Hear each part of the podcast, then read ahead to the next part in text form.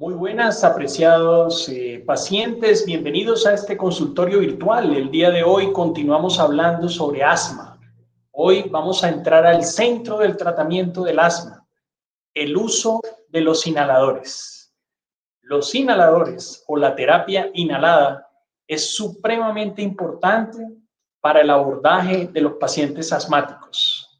Bienvenidos a todos quienes observan este consultorio virtual a través de Facebook, YouTube o las personas que lo ven a través de Twitter o posteriormente a través de cualquiera de los diferentes canales para podcast. Entonces, hablar de tratamiento inhalado para el paciente asmático es comentar el corazón de la terapéutica de los pacientes asmáticos. Pero comienzo por un detalle que es supremamente importante y es que los pacientes, usualmente ustedes comentan que se van a acostumbrar al uso de un inhalador. Y cuando eso lo comentan mis pacientes, eh, les contesto que si ellos se acostumbran o ustedes se acostumbran cuando toman medicamento para la hipertensión arterial o para la diabetes. Es exactamente lo mismo. El paciente asmático con mucha frecuencia requiere un tratamiento que es inhalatorio. Y ahorita les comento por qué.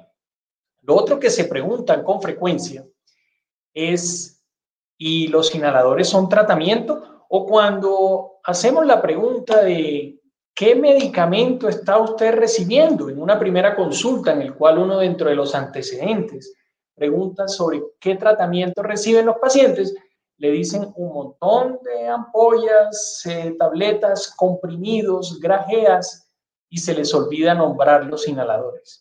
Es como si los inhaladores constituyeran algo diferente. No se aprecia la vía inhalada como el centro de la terapéutica.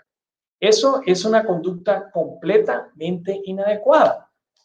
La vía inhalatoria, es decir, la llegada de los medicamentos a través de la vía aérea a los pulmones es una vía terapéutica exactamente igual a si se recibe una inyección intramuscular en la vena o si se toma una tableta que se va a absorber por el sistema digestivo. Es lo mismo.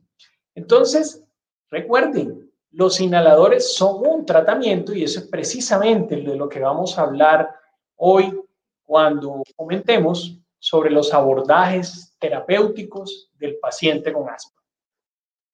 Entonces, los inhaladores se entregan, se formulan, se prescriben a los pacientes de acuerdo al nivel de severidad del asma. Los pacientes, en su mayoría, se encuentran en un nivel que denominamos asma intermitente. Las clasificaciones son varias, pero para el objetivo de los pacientes el asma intermitente, el asma leve, el asma moderada, el asma grave. Es más o menos una forma que a ustedes como pacientes les puede quedar fácil para autoclasificarse. Si el asma se presenta de modo ocasional, si no afecta su calidad de vida de modo importante, entonces estamos en presencia de un asma intermitente, que muestra que el paciente regularmente está bien, pero en algunos instantes asociado a noxas, a agresiones del medio ambiente, a que alguien le está fumando al lado, a que fueron a un sitio demasiado frío o a que se presentó un cuadro gripal, se estimula el cierre de los bronquios y el paciente se torna sintomático. Presenta tos, chillido de pecho y sensación del tórax apretado o de ahogo. Ahora, esa situación de asma intermitente es seguida por un asma leve, en el cual el paciente puede tener sintomatología con absoluta seguridad dos veces a la semana, un asma moderada o un asma grave. Ahí van aumentando la severidad de los síntomas. Y acorde a la severidad de los síntomas y a la frecuencia en la cual se presentan las descompensaciones o la presentación sintomática del paciente, así aumenta la complejidad del asma. Entonces, aquí viene la pregunta importantísima que hemos resuelto y hemos comentado en diferentes consultorios virtuales. ¿Qué significa o es correcto que el paciente reciba un tratamiento con un inhalador tipo salbutamol solo? Como les he dicho, la evidencia médica en los últimos años ha cambiado de un modo discreto y ha mostrado que si yo padezco de asma, lo ideal es que no reciba salbutamol de modo aislado, debido a que este tipo de inhaladores presenta la situación específica de abrir los bronquios. Ese disparo que ustedes han visto en el video, ese chorro de medicamento, va a producir apertura bronquial. Pero el bronquio sigue completamente inflamado debajo de esa apertura. Puede que a ustedes les produzca una sensación importante de alivio. El paciente asmático que recibe un broncodilatador va a sentir comodidad en su vía aérea, va a sentir que el bronquio se le abre y por tanto se siente bien. Pero debajo, la persistencia de la inflamación, del edema de la vía aérea, lo puede poner en riesgo futuro ante otros deterioros de en cuadros asmáticos de gran severidad. Y por consiguiente, esa severidad tan importante se pudiera asociar a un riesgo de muerte y que el paciente no experimente la sensación de sentirse mal, que no tenga un ahogo importante, pero más sin embargo, si la enfermedad está siendo muy severa debajo. Entonces, ¿a qué lleva esto? Al concepto también comentado, y es que frecuentemente la prescripción de los pacientes asmáticos debería ir acompañado por este tipo de medicamentos que contienen combinaciones. Eso se llama terapia de combinación en el asma.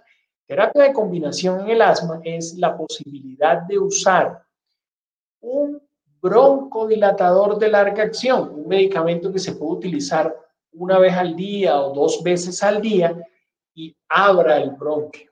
Idealmente que lo abra rápidamente para que ustedes puedan sentir alivio cuando lo utilicen y se parezca al uso de salbutamol, que lo que produce es alivio y termina volviéndose atractivo para los pacientes. Pero asociado a ese broncodilatador de larga acción debería estar un corticoide inhalado. El corticoide inhalado tiene la función de realmente generar un tratamiento en el paciente asmático, de desinflamar la vía aérea y esa es la parte primordial del abordaje. Entonces, a partir de las primeras fases del asma, y eso ha ido cambiando, los pacientes requieren la utilización de medicamentos que desinflamen, pero también hay un abordaje perfectamente aceptable, y es que los pacientes que tienen manifestaciones asmáticas muy frecuentes, se les pueda dar corticoide inhalado, entiéndase, beclometasona, fluticasona, budesonida, y ese medicamento puede ir desinflamando la vía aérea y que no necesite ningún broncodilatador asociado.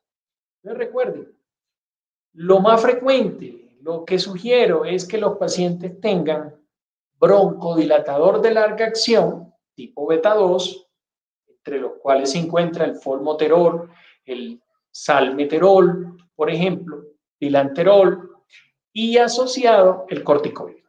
Eso se llama terapia de combinación. Pueden ir haciendo sus preguntas en el chat, los que están conectados por cualquiera de los tres canales en los que estamos hablando en este momento.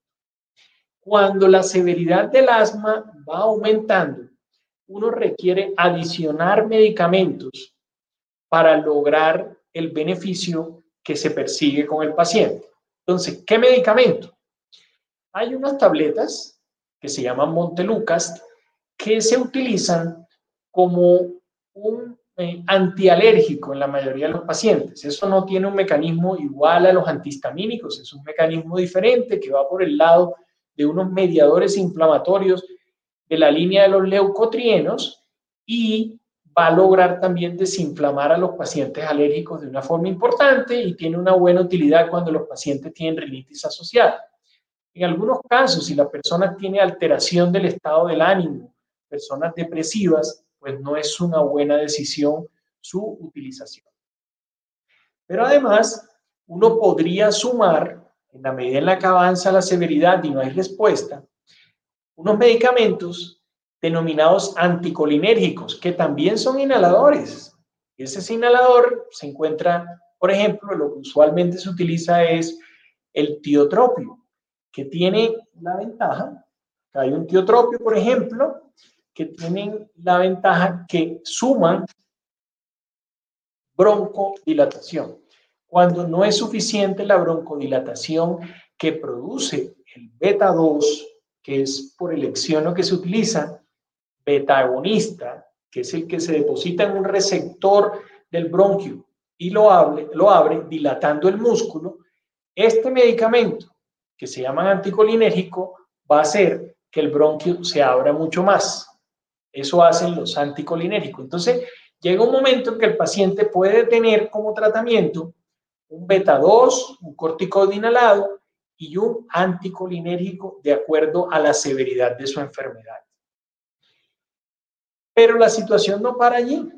Es posible que el paciente tenga demasiadas manifestaciones asmáticas y se recurren a otros medicamentos diferentes. ¿Se acuerdan de los macrólidos en la época en la que se utilizaban durante la crisis de COVID? Los macrólidos también se les ha encontrado un papel, un papel regulador de la inflamación y se utiliza en situaciones en las que uno no encuentra alternativas.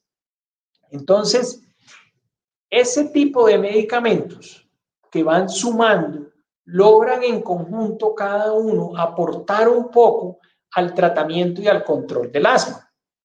Ahora, para el próximo consultorio virtual, dentro de una semana, les estaré hablando de los medicamentos más modernos que han cambiado el abordaje del paciente con el asma grave.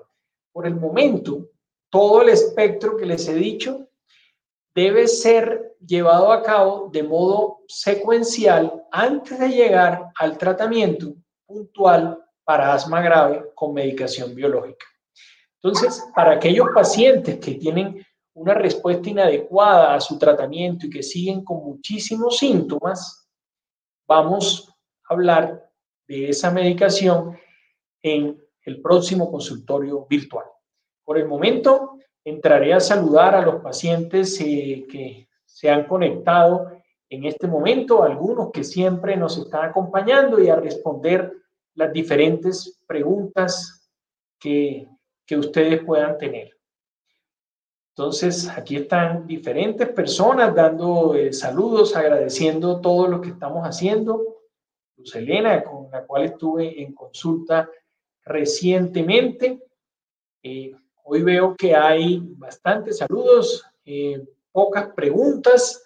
Se han ido acabando las preguntas para COVID.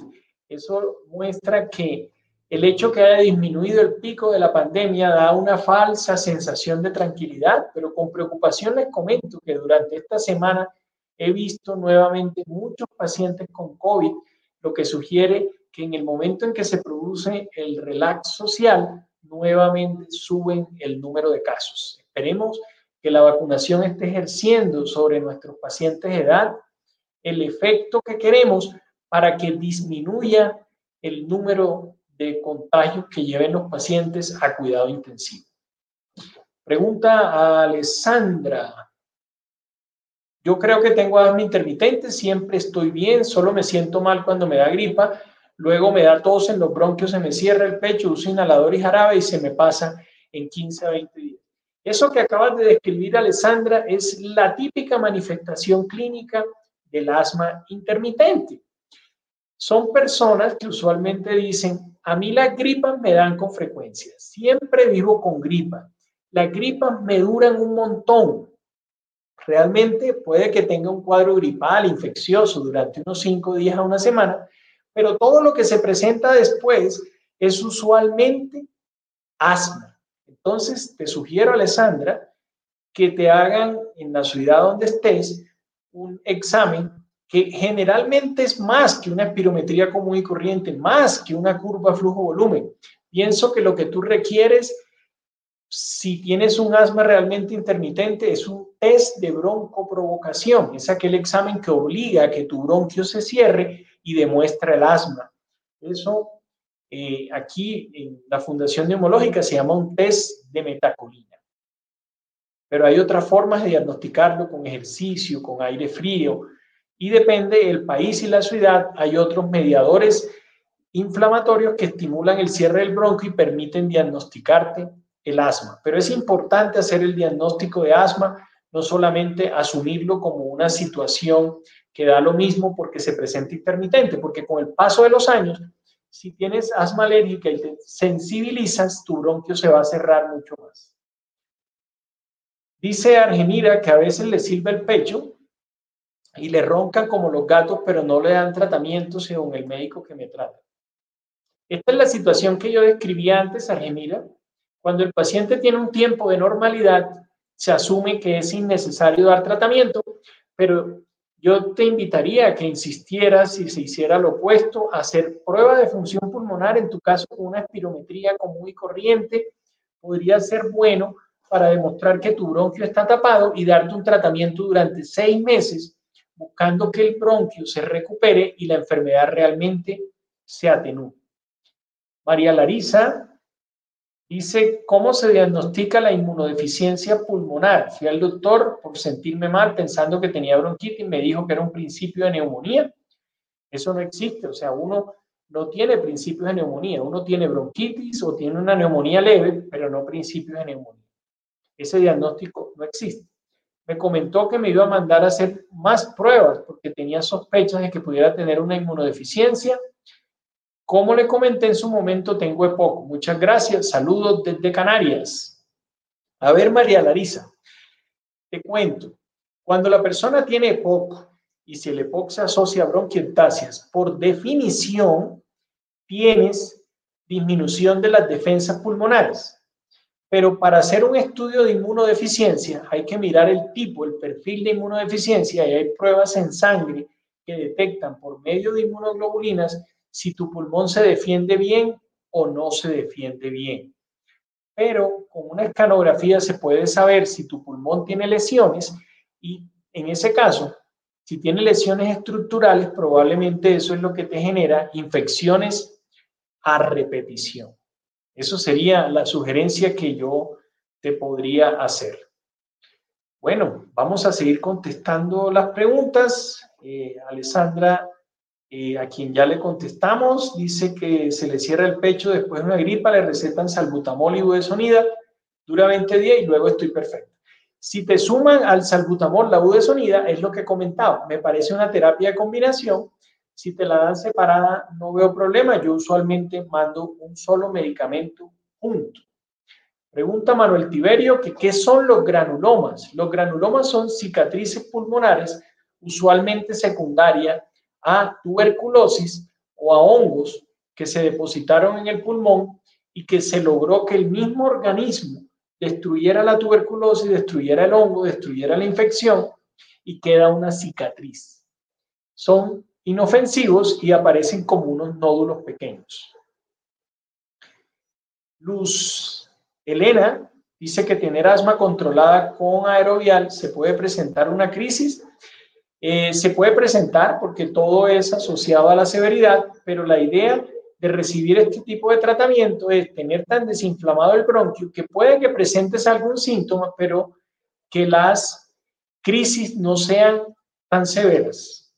Kecha es una fisioterapeuta que les comenté la vez pasada, tiene mucha experiencia en el tema de rehabilitación pulmonar, sobre todo en esta época de COVID, tiene varios pacientes en tratamiento que tienen lesiones pulmonares muy difíciles de manejar. Maribel, mi mamá 82 años, no la han querido vacunar en la EPS, tuvo confirmación de COVID el 9 de enero y me dicen que la vacunan después del 9 de abril, pasado los 90 días. Debemos esperar, según ellos es peligroso vacunar antes. ¿Eso es cierto? lo correcto es esperar los 90 días eh, Maribel, tu mamá no tiene ningún riesgo en los primeros cuatro meses luego del COVID. Hemos hablado de este tema en varias ocasiones.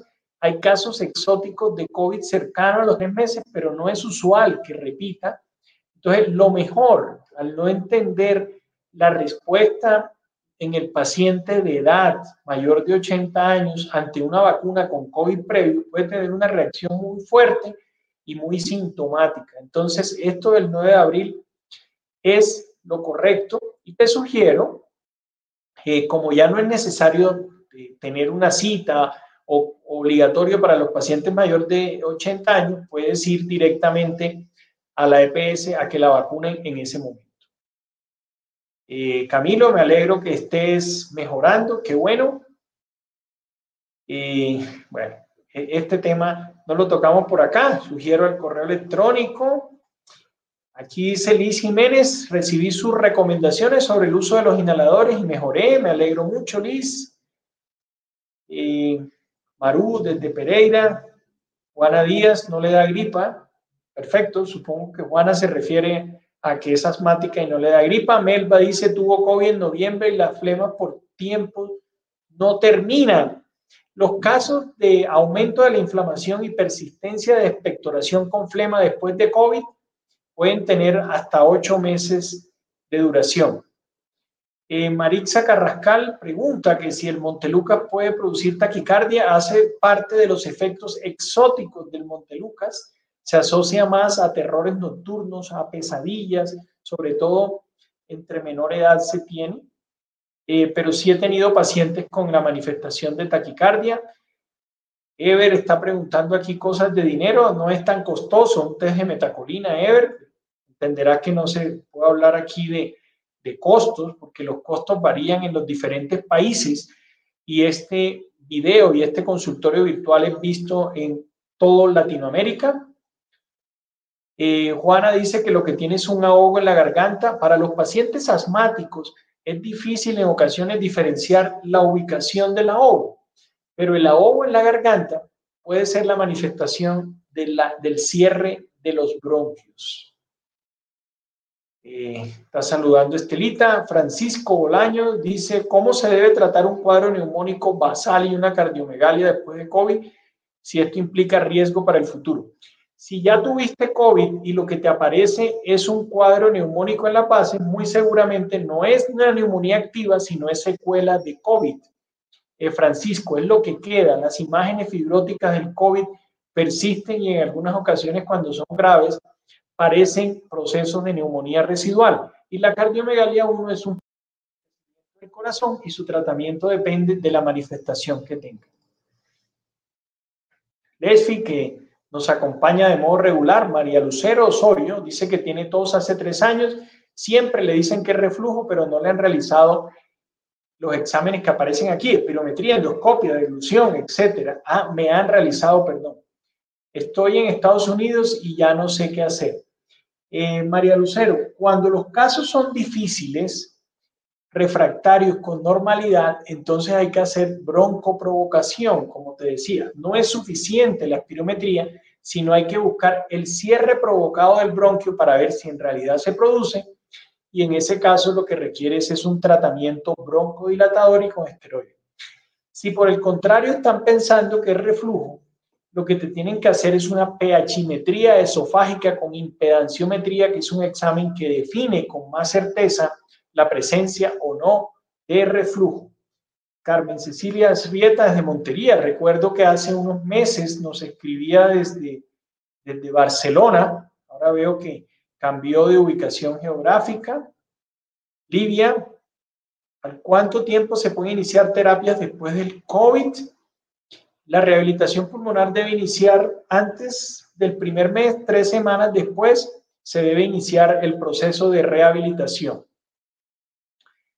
Eh, B-Family, me dan ganas de toser por dentro del pecho cuando tengo algo de ácido en el estómago. Tomo pantoprazol para calmar, es un buen comienzo porque es como un comienzo de asma, me imagino, pero el medicamento me causa dolor de cabeza. Para el tratamiento de reflujo hay diversos medicamentos. Si el pantoprazol no sienta bien, la persona tiene la posibilidad de cambiar al ansoprazol, el y en muchos casos los pacientes se pueden mejorar con el tradicional omeprazol.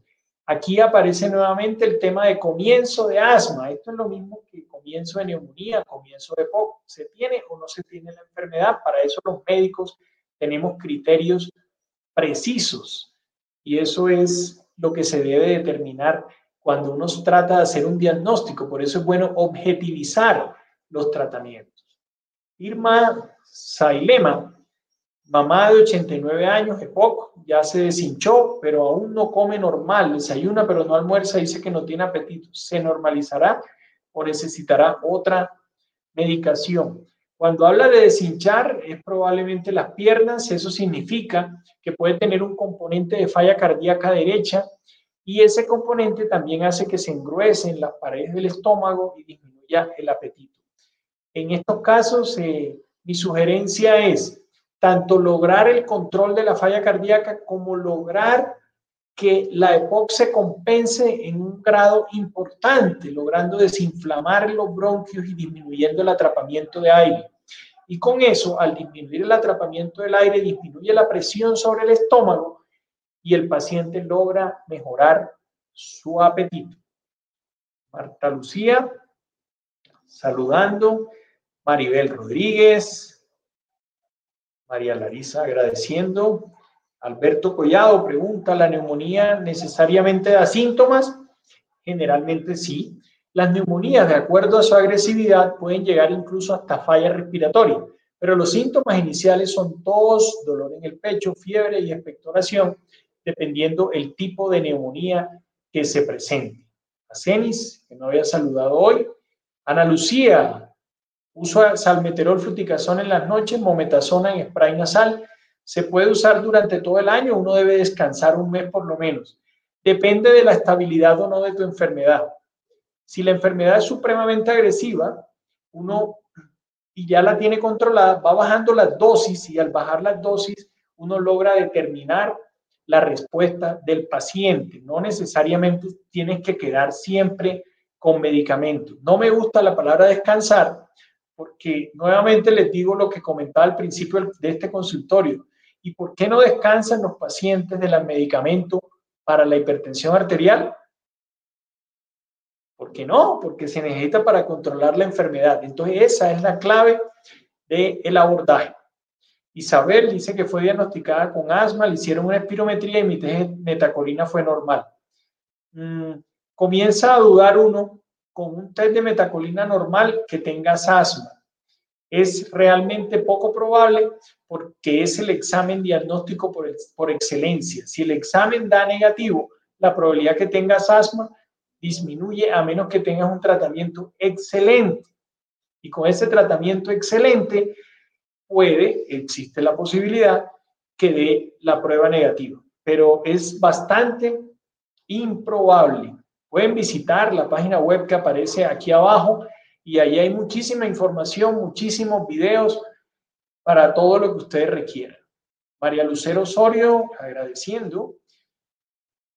Estamos llegando al final de este consultorio virtual que hemos estado juiciosos las últimas eh, semanas logrando hacerlo en media hora con 15 minutos dedicados al conocimiento y 15 minutos a sus preguntas. Carlos Manuel, espero que sigan mejorando con las recomendaciones dadas el día de hoy.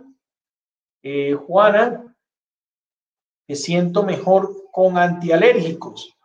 Es posible, como lo comentaba antes, es una forma de hacer eh, un abordaje diferente, Juana, con, con medicación antialérgica.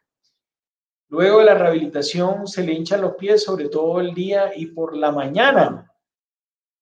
Mm, hay que evaluar nuevamente funcionamiento eh, cardíaco para ver si ese es el problema ASEMI, de acuerdo a si tiene falla cardíaca derecha o no. En diciembre, sibilancia, faringitis, me ha quedado una sensación de agitación que no logro definir, pero satura bien, me duele, punza, arde, tengo expectoración, tomo seritide, me sube la frecuencia cardíaca, temblores, me da dos días, luego me puse salbutamol por otro médico, de igual manera me dio taquicardia Sí, pero aquí tu punto, Alan, es cuál es tu verdadero diagnóstico. Es que en ocasiones en la medicina se comete el error que comenzamos a tratar los síntomas y no los diagnósticos de los pacientes. Es necesario entender que el paciente no se trata de acuerdo a la tos, no se trata de acuerdo al chillido de pecho, sino al diagnóstico específico. Y recuerden que muchas enfermedades se les da un tratamiento, pero el diagnóstico viene de otro órgano como origen. Entonces, hasta aquí llegó nuestro consultorio virtual el día de hoy. Estamos, Juana dice, ¿qué país eres? Estamos en Colombia, en Bogotá, en la Fundación Neumológica Colombiana. Me gustó estar con ustedes el otro miércoles a las seis en punto de la tarde. Les hablaré para pacientes con asma grave de la terapia biológica. Les voy a mostrar diferentes alternativas para que ustedes conozcan las posibilidades que tienen aquellos pacientes que tienen cuadros de asma muy graves o de difícil control. Nos vemos. Gracias, apreciados pacientes.